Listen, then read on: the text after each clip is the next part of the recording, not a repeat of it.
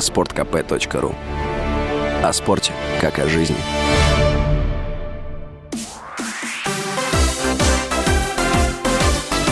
Новости спорта.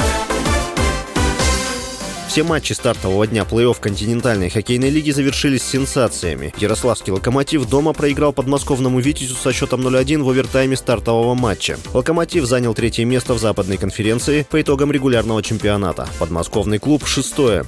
В другом матче Запада победитель регулярного чемпионата СКА уступил Минскому «Динамо» 4-6. На Востоке казанский «Акбарс» проиграл Нижнекамскому «Нефтехимику» со счетом 2-3 в овертайме. Уфимский «Салават Юлаев» уступил «Адмиралу» со счетом 1-2 в овертайме серии идут до четырех побед. Вторые матчи состоятся 3 марта на аренах фаворитов пар.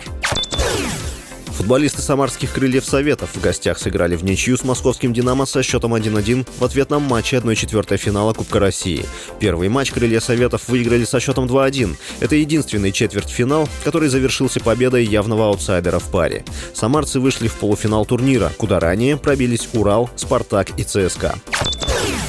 Российский теннисист Данил Медведев вышел в четвертьфинал турнира ATP в Дубае. Во втором круге 27-летний россиянин, посеянный на турнире под третьим номером, обыграл представителя Казахстана Александра Бублика, 46-ю ракетку мира, со счетом 6-4, 6-2.